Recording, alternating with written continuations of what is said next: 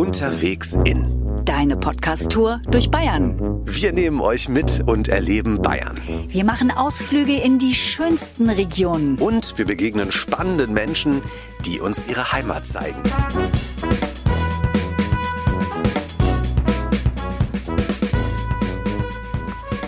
Servus und herzlich willkommen. Diesmal sind wir unterwegs im Frankenwald, im Nordosten Frankens, zwischen den Städten Kronach, Kulmbach und Hof gelegen. Das ist eine ganz vielseitige Region, in der ihr Kultur, Geschichte oder Wellness erleben könnt, aber eben auch typische fränkische Küche und sehr viel Natur. Alle Infos findet ihr wie immer auch in den Show Notes. Und unsere erste Station ist Kronach am Rande des Frankenwaldes. Eine Stadt mit mehr als tausendjähriger Geschichte und wir sind hier jetzt mit einer Kronach-Expertin verabredet, die uns alles über diese Stadt erzählen kann. Das ist Gästeführerin Rosi Ross. Sie kennt hier jede Gasse und jeden Winkel. Willkommen im Frankenwald, willkommen in Kronach. Vielen Dank. Schön, dass Sie sich die Zeit für uns jetzt nehmen und dass wir mit Ihnen hier Kronach entdecken können. Wunderbar, freue ich mich auch drüber, ja. Kronach hat ja eine sehr gut erhaltene Altstadt mit historischen Gassen und schön beeindruckenden Sandsteinen und Fachwerkhäusern. Ich habe das Gefühl, hier könnte jeden Moment ein Gaukler, ein Ritter oder ein Burgfräulein um die Ecke kommen. Du hast ja eine blühende Fantasie, aber es ist schon so eine Zeitreise hier, ne? Absolut. Frau Ross, Sie leben ja hier seit 45 Jahren in Kronach.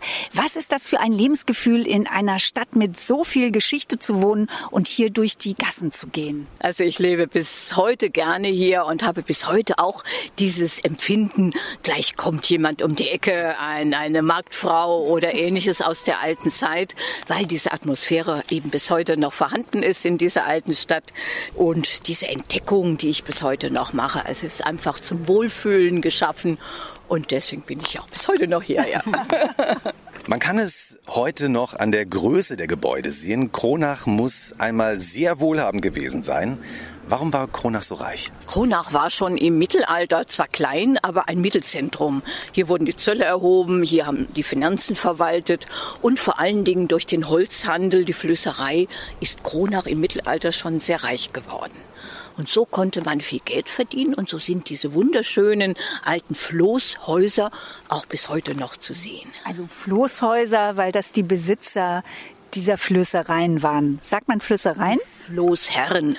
Und die Flößer mussten die harte Arbeit leisten und die Floßherren haben das Geld verwaltet. Strategisch lag Kronach natürlich auch richtig gut an den verschiedenen Wasserwegen. Das waren und sind bis heute die Rodach, die Kronach, die Haslach, die natürlich für die Handelswege erfolgreich genutzt werden konnten. Jetzt haben wir über die Finanzen gesprochen, warum Kronach so reich war. Jetzt reden wir über die Kunst.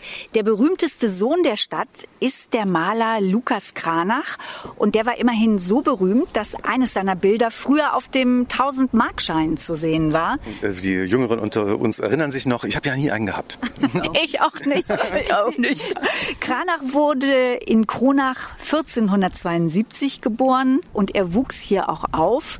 Wo kann man den berühmten Maler denn hier noch erleben in Kronach, Frau Ross? Ja, heute können Sie ihn sehen. Wir können gerne mal hingehen. Er steht nämlich ein paar Schritte weiter. Ah, Dort ist ah, Lukas Kranach als Statue der Ältere, sein Sohn war ja auch, hieß auch Lukas und er steht hier, so sah er aus, kurz vor seinem Tode.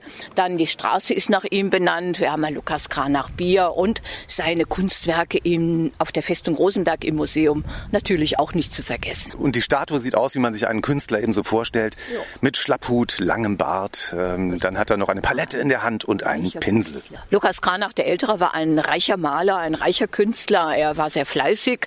Als Hofmaler hat er auch gut verdient, hatte auch eine Apotheke und so war er doch einer der angesehenen reichsten Männer und das sieht man auch so imposant, wie er hier am Marktplatz steht das Stadtbild wird von der Festung Rosenberg geprägt und die wurde auf dem Hügel über der Altstadt angelegt und im Laufe der Jahrhunderte immer wieder erweitert. Ja, wenn ich die sehe, dann bin ich innerlich sofort wieder zehn Jahre alt. Also so eine Ritterburg hätte ich als Kind wahnsinnig gerne gehabt. Also ich möchte jetzt unbedingt zur Festung raufsteigen. Ja, das machen wir jetzt auch. Das machen wir gerne miteinander. Dann kommen Sie mit mir. Heute leben in Kronach ja circa 17.000 Menschen. Früher waren das wesentlich weniger. Und ich frage mich gerade, warum hat so eine relativ kleine Stadt eine so gigantische Festung? Das ist eine berechtigte Frage. Hatte einen wichtigen Grund. Denn in mittelalterlichen Zeiten äh, gab es viele Auseinandersetzungen, Machtkämpfe und wir gehörten in mittelalterlichen Zeiten zu Bamberg. Unsere Fürstbischöfe lebten und residierten in Bamberg, Kronach weit weg. Und damit hier dieses nördliche, dieser nördliche Bereich nicht erobert werden konnte, hat man hier im nördlichsten Punkt des Bistums Bamberg diese gewaltige Festung errichtet, in dieser kleinen Stadt Kronach. Wir sind jetzt auf der Festung Rosenberg angekommen, stehen an der Festungsmauer und haben von hier einen wunderbaren Blick über die Stadt Kronach und in den Frankenwald. Ich habe natürlich gleich ganz andere Assoziationen hier, weil von hier wurde ja früher runter geschossen auf die Angreifer und auch deswegen, weil man hier so eine tolle Position hatte, wurde die Festung ja nie eingenommen. Ne? Genau so ist es. Wenn man hier so umherschaut mit diesem weiten Blick, man konnte damals schon die Feinde anrücken sehen. Hier stand schweres Geschütz, man konnte kilometerweit hinausschießen und so wurden alle Feinde vertrieben und so hat man heute diesen friedlichen Blick in den Frankenwald. Jedes Jahr von Mai bis August wird die Festung zur Kulisse für die Freilichtbühne der Rosenberg-Festspiele. Und man hat hier gleichzeitig einen grandiosen Blick über Kronach. Hier werden Weltliteratur, moderne Klassiker oder Komödien aufgeführt. Frau Ross, Sie haben hier bestimmt schon viele Vorführungen gesehen. Was ist das für ein Erlebnis? Das ist eine Atmosphäre, die ist unvergleichlich.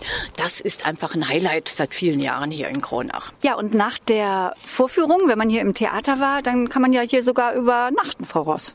Ja, das kann man. Hier ist ein schönes Hotel, man kann hier übernachten, auch Urlaub machen, man kann hier einkehren, eine schöne Gastronomie mit Biergarten, man kann hier heiraten, ist auch ein Standesamt, also hier kann man daneben noch viel mehr erleben in dieser alten Festung mit neuem Charakter.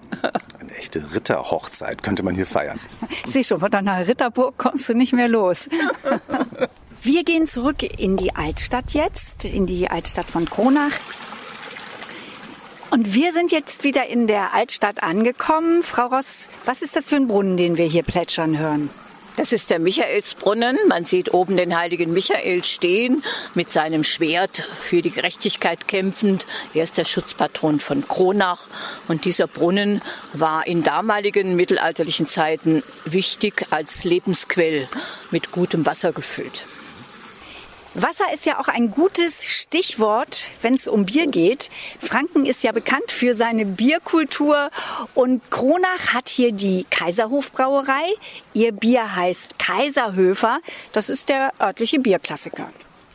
Ja, und neben dem Bier kann man hier in Kronach auch für die Region typische Küche genießen, deftige fränkische Hausmannskost oder Spezialitäten aus dem Frankenwald. Und was man hier unbedingt mal probiert haben muss, das ist die Bratwurst, oder Frau Ross? Ja, eine Kronacher katholische Bratwurst, das ist immer ein Genuss. Was ist eine katholische Bratwurst? Die ist nicht so fetthaltig, etwas dünner. Und die protestantische ist dann fetter? Richtig. Dann nehme ich die katholische. Ja, ich auch. Bier und Bratwurst, zwei Grundnahrungsmittel hier in Kronach. Und wir sind jetzt in der Kaiserhof Brauerei angekommen und der Dienstweg, sage ich jetzt mal, vom Bier in den äh, Mund ist hier extrem kurz, weil wir sitzen hier direkt neben der Brauerei in einem Biergarten. Ich würde gern einen Schmoss bestellen. Ich nehme alkoholfreies Weißbier. Das nehme ich auch. Und wir brauchen drei Würste. Ne? Jetzt muss ich aber nochmal nachfragen, Frau Ross, was Sie sich da bestellt haben. Ein Schmäus, was ist das?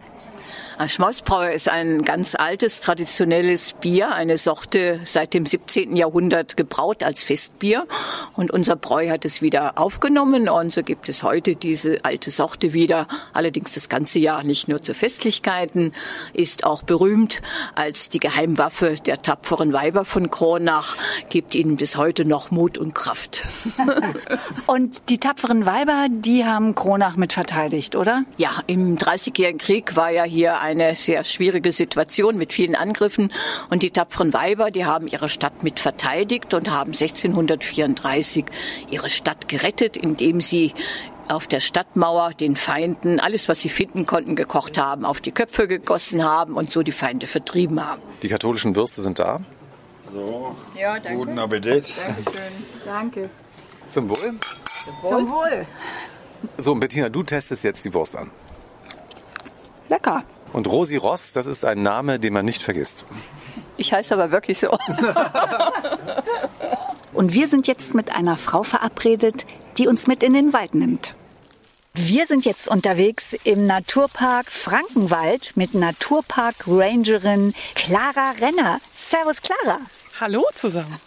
Und Clara sieht aus, wie man sich eine Rangerin vorstellt. Ja, wie aus dem Bilderbuch. Khakifarbenes Hemd, dann hast du eine dunkel khakibraune Hose an und diesen wunderbaren Rangerhut. Das ist die Berufskleidung, ne? Also das ist deine äh, Ausgehuniform gewissermaßen, ne? Genau, unsere Dienstuniform. Und dann steht auf der Brust auch noch schön auf dem Hemd Ranger. Wir sind jetzt auf dem Weg zum neuen Trekkingplatz am Pressecker Knock und laufen hier noch ein bisschen durch den Wald.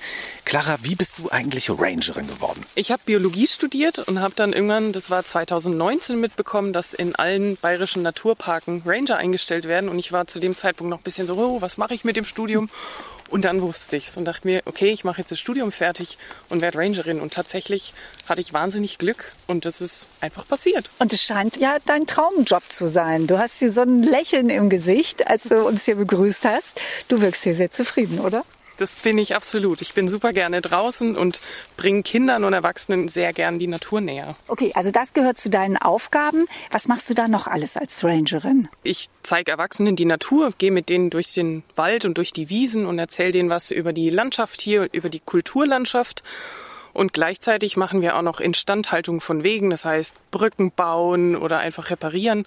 Und sonst auch noch Monitoring bedeutet, dass wir in der Früh rausgehen. Früh heißt tatsächlich halb sechs.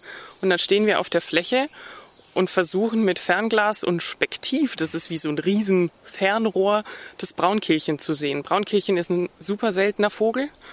Und dann zählen wir, wie viele wir sehen und versuchen dann in Zukunft dafür zu sorgen, dass es dem weiterhin gut geht. Wenn ich jetzt hier mehr über die Natur erfahren möchte, dann kann ich das mit euch machen und ihr erklärt zum Beispiel, wie eine Buche aussieht, wie ich die unterscheiden kann von einer Eiche oder wie ich seltene Kräuter entdecken kann. Ja, genau das machen wir tatsächlich.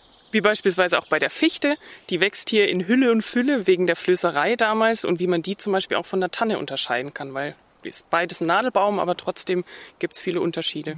Na, dann sehen wir ja vielleicht noch welche und du kannst uns das erzählen. Ja, ich wusste den Unterschied jetzt ehrlich gesagt auch nicht. Clara, wir kommen ja jetzt hier gerade an Nadelbäumen vorbei. Dann kannst du doch mal unser Wissen testen in Bezug auf Nadelbäume. Ich sag jetzt mal, das ist eine Tanne, oder? Nicht ganz. War eine 50-50 Chance. Das ist eine Fichte. Erkennen tut man es daran, dass die Fichte tatsächlich sticht. Da haben wir auch immer einen schönen Merksatz für die Kinder. Die Fichte sticht, die Tanne nicht. Ah. Und probiere ich aus. Die sticht wirklich. Gut. Das kann ich mir merken. Ja. Und noch dazu ein gutes Indiz ist, wenn Zapfen auf dem Boden sind. Das ist nämlich ein Trugschluss, dass es Tannenzapfen sind, weil Tannenzapfen findet man nicht auf dem Boden. Das sind immer Fichtenzapfen. Ja, da vorne liegen auch welche, also die Fichtenzapfen. Schon zwei Sachen gelernt. Super, Clara, danke. Sehr gerne. Der Naturpark Frankenwald hat eine Fläche von circa 1000 Quadratkilometern im Norden Bayerns an der Grenze zu Thüringen. Und der Frankenwald hat insgesamt mehr als 4200 Kilometer markierte Wanderwege. Clara, was ist typisch für diese Landschaft hier, wenn ich hier wandern gehe? Auf jeden Fall sehr viel Ruhe, wenn man hier wandert. Man trifft selten jemanden und die vielen artenreichen Wiesen sind wunderschön. Die blühen bunt in allen Farben durchs ganze Jahr und immer rechts und links, wenn da die Hänge hochgehen, die sind bewaldet, stehen viele verschiedene Baumarten und oben sind meistens die Hügel gerodet. Das ist so das Typische für uns. Und ich kann hier also richtig schön eintauchen in die Natur. Absolut. Und man hört selten was außer Vogelgezwitscher oder das Rauschen der Blätter. Clara, du bist ja hier auch viel allein unterwegs während deiner Arbeitszeit. Was fühlst du da so, wenn du hier in der Natur draußen bist? Also die Ruhe genieße ich tatsächlich sehr.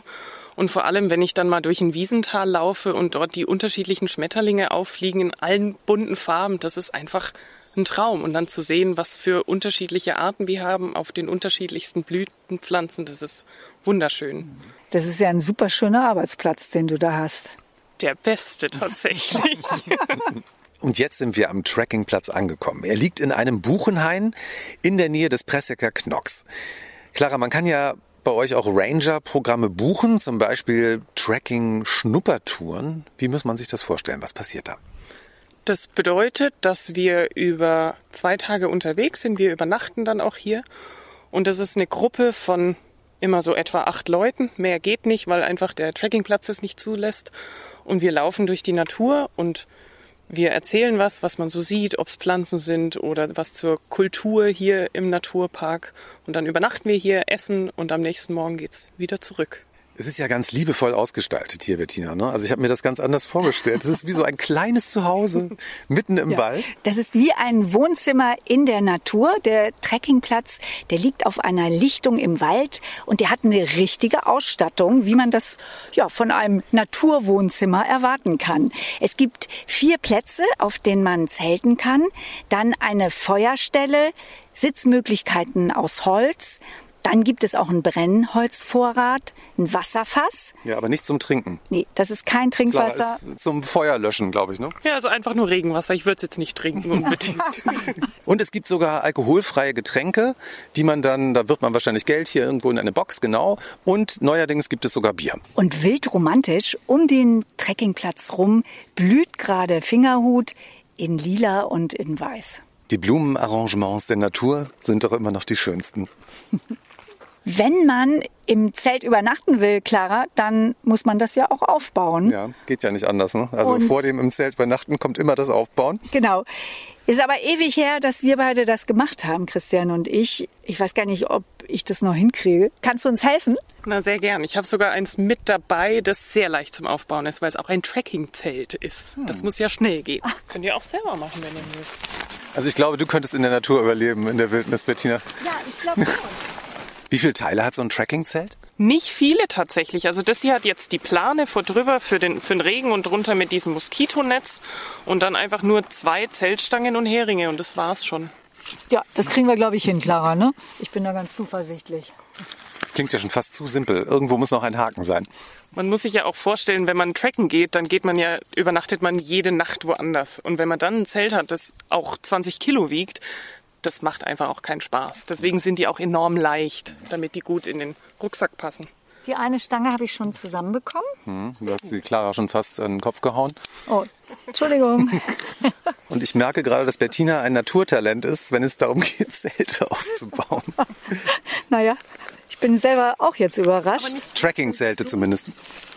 Ich glaube, das liegt aber daran, weil die sind wirklich so simpel aufzubauen.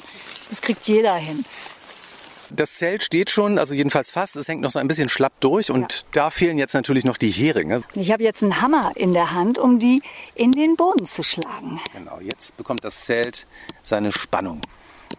Damit es schön stabil auf dem Waldboden steht.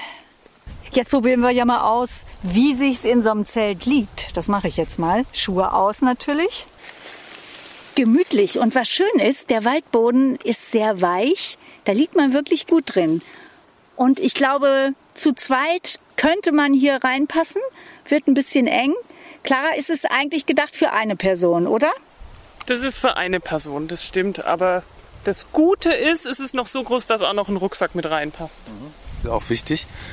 Ich sitze jetzt hier auf dem Boden am Zelteingang und es ist wirklich ein toller Blick in den Wald. Man schaut hier auf die Baumstämme, die sind moosbewachsen. Das Licht bricht sich in den Blättern. Das ist eine wunderschöne Atmosphäre und man genießt den Wald noch mal intensiver als bei einem Waldspaziergang. Du willst gar nicht mehr aus dem Zelt rauskommen, Bettina?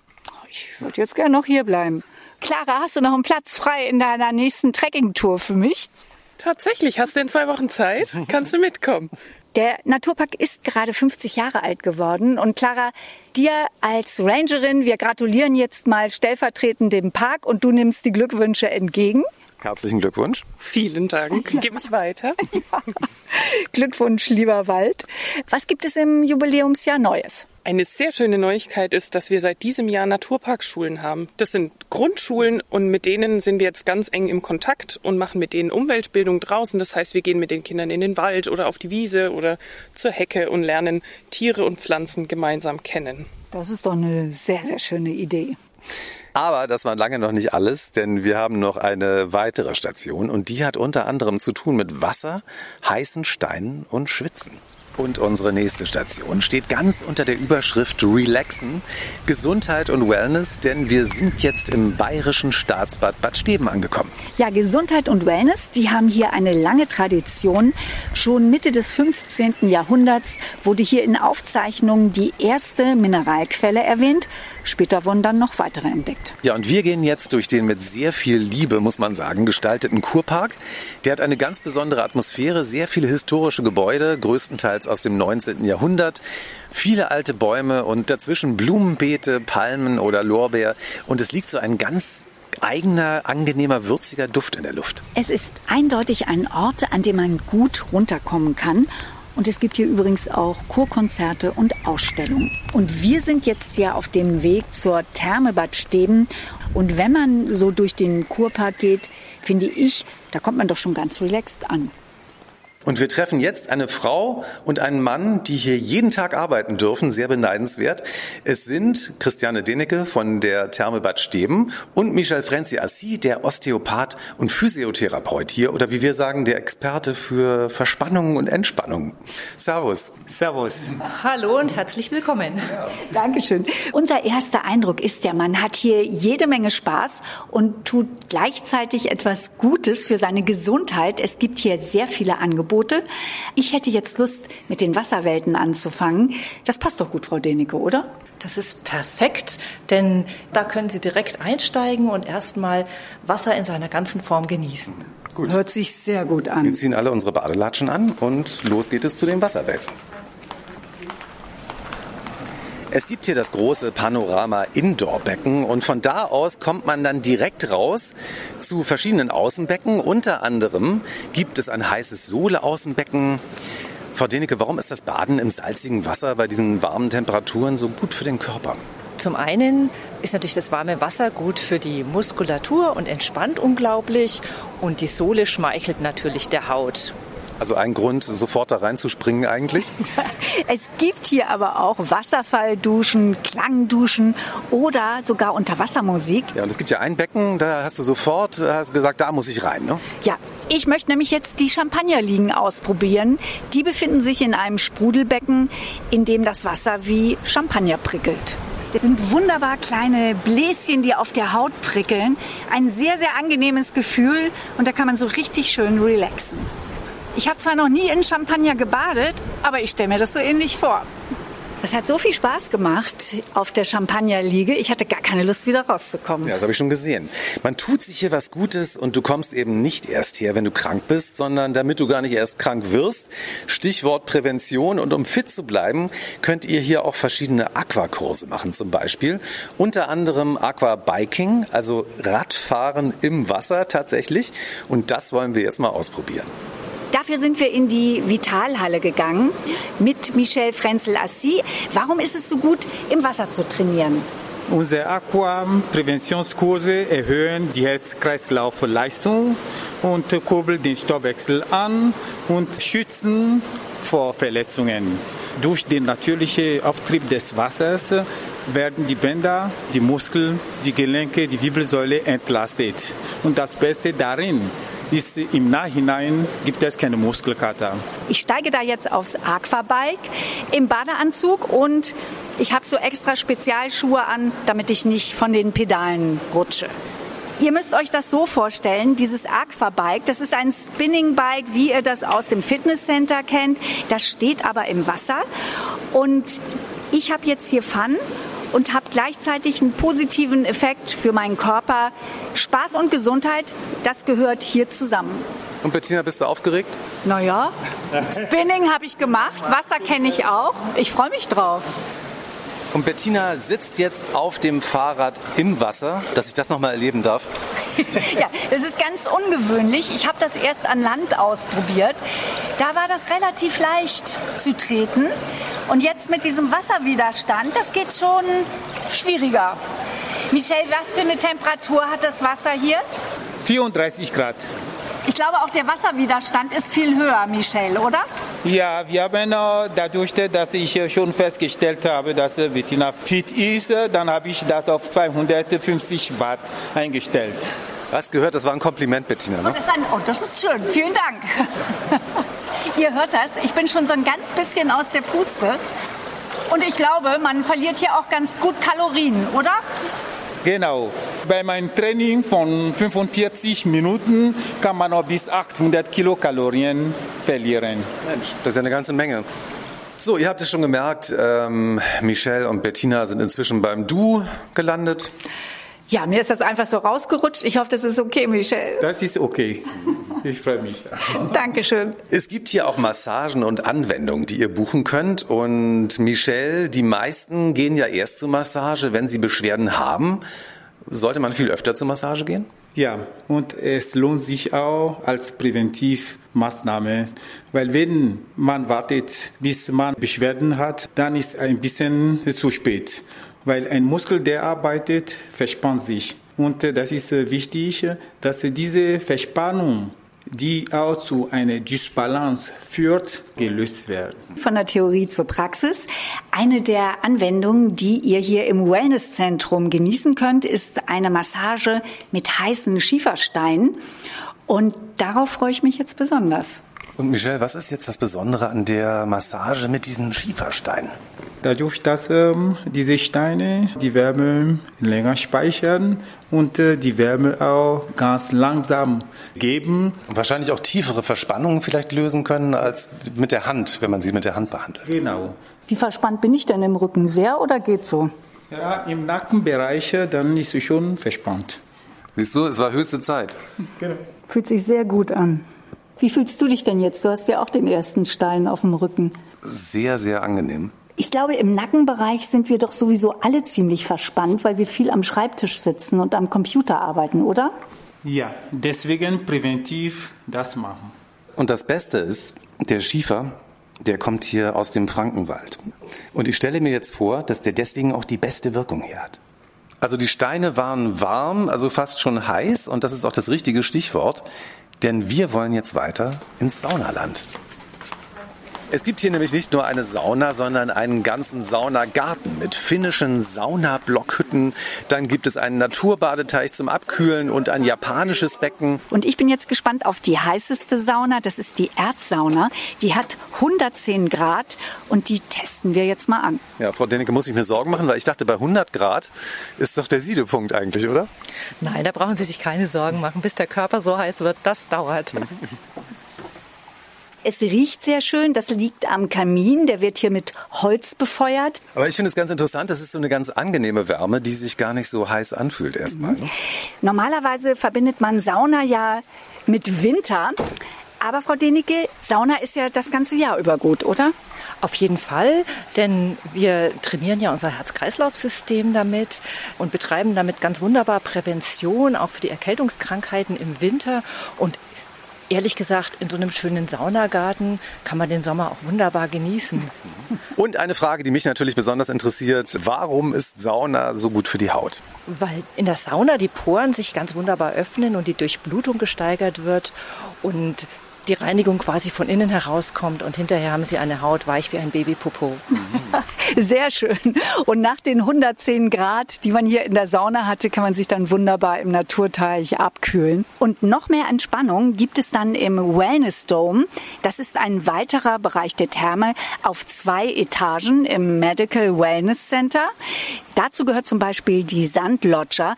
Das müsst ihr euch so vorstellen. Mitten in Franken kann man hier auf warmem Sand liegen und das fühlt sich dann an wie Urlaub. Ein Sommertag am Strand von Sonnenaufgang bis Sonnenuntergang und das Ganze in nur 20 Minuten. Und äh, man kann hier vor allen Dingen nicht nur in Heilwasser baden, man kann es auch trinken. Wir hatten jetzt die Idee, ähm, Michelle, Frau Denecke, ähm, dass wir vielleicht zum Abschied noch so einen kleinen Heilwasserdrink nehmen. Das ist eine ganz wunderbare Idee. Bei uns im Wellnesszentrum und auch im Gesundheitszentrum stehen unsere drei Heilquellen, die Wiesenquelle, die Max-Marienquelle und die Tempelquelle zum Trinken zur Verfügung. Machen wir jetzt eine kleine Heilquellenverkostung. Und hier sind drei Zapfhähne für die drei Quellen. Und Michelle, warum ist es gut, dieses Heilwasser zu trinken? Unsere Heilwasser haben einen besonders äh, hohen Mineralstoffgehalt.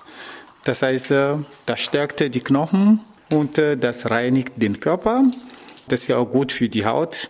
Und ganz besonders, diese hohe Gehalt an Magnesium ist auch sehr, sehr wichtig für die Muskeln und dann auch für unser Herz-Kreislauf-System. Ich habe mir hier schon mal den ersten Schluck genehmigt.